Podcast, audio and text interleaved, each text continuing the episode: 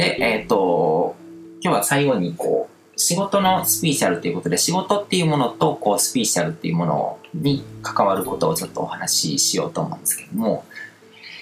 仕事っていうものに関してもスピーチャルがすごく深く作用するんですね。自分があの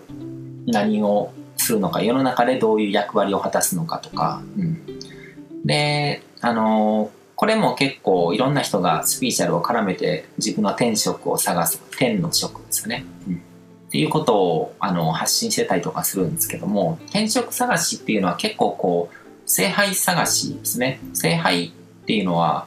あの聖杯を探すっていうのは自分のこう知らないような何かこう魔法みたいなものがあってあるに違いないと思ってそれを探すっていう。でそれを探すだけでなんかこういろんな時間とかエネルギーとかを浪費してしまうっていうことが起こるんですけどもあのうんここもうすごくこう大事な視点でこう現実の背景ですね。自分が生きてる現実とか自分が経験してることの背景のこう目に見えないスピーチャルな領域にある情報を読み取っていけば自分が何をすべきかっていうのも自然に見えてくるものですね自分の中でこう探してみるものじゃなくて状況判断みたいな感じで今自分が何を求められてるのかなとか、うん、今自分にできることはこうだなとかっていうのが分かってると何をすべきかっていうことが分かってきて、うん、であのそれが結構一致してくるんですねなんかこう世の中から求められてることと自分がやりたいと思うこと。で、その転職とか仕事っていうのも、こう、時期によって変わって、あ必要な、タイミングで必要な経験をするようになってるんですね。だから今はなんかすごくこう、こんな仕事つまらないなと思ってやってるかもしれないし、本意じゃないことをやってるかもしれないですけども、それって絶対に今このタイミングに必要だからやってるんですよ。どこかでそれが活かされるんですよ。で、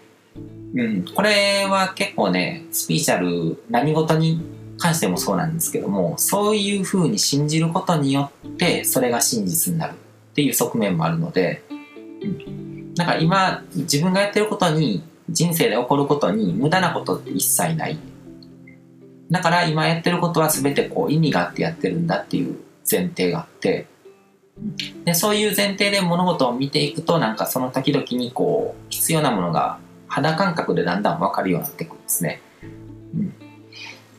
だから無駄はないとかこう全て学びになってるっていうそこその点に関してはもう安心していいと思うんですよ。それがまあ委ねるっていう感覚だと思うんですけどもただ我慢をする必要はなくて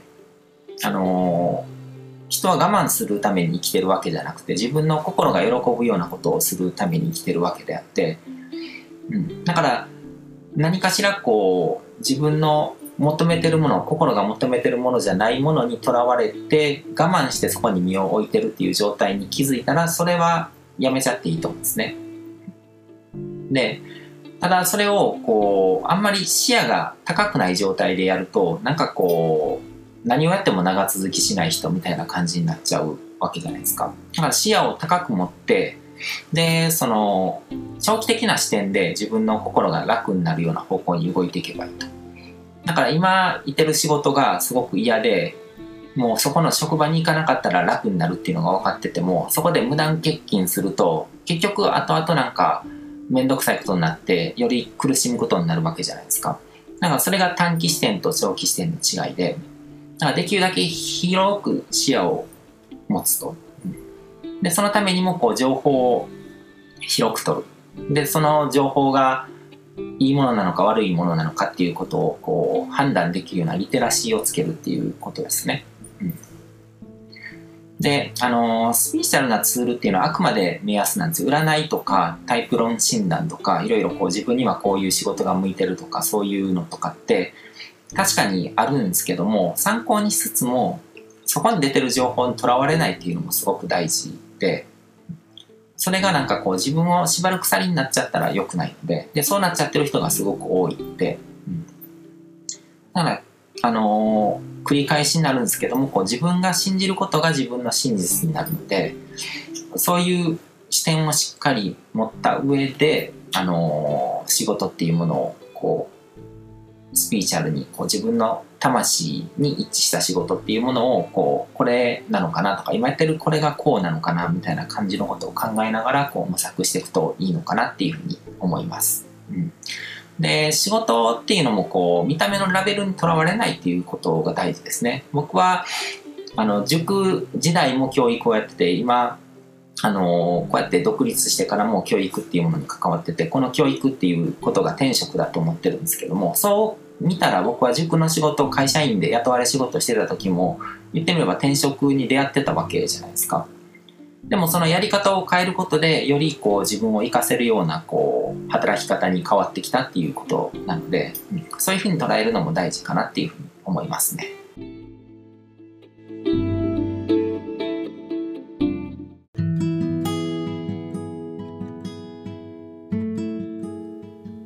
今回も最後まで聞いていただいてどうもありがとうございます。チャンネルの説明ページの方に僕が提供している悟り式コーチングの最初の2ヶ月分を無料で受講できる案内があります。ゴール設定とアファメーションについて詳しく解説してるんですけども、僕自身もこれらのことを本格的に取り組み始めて、で、それで大きく人生を変えたという経験があるので、あのまだ受講したことがない方であったりとかこのタイミングでピンとくる方はぜひ登録して体験してみてください。また僕がどんな人間なのかを簡単に知ってもらえる2分ほどで読める会員プロフィールのリンクも貼ってます。僕自身がインターネットを通じた出会いによって自分の人生を大きく変えたのでこの出会いがあなたの人生を変える良いものになることを願ってます。ではまた次の放送でお会いしましょう。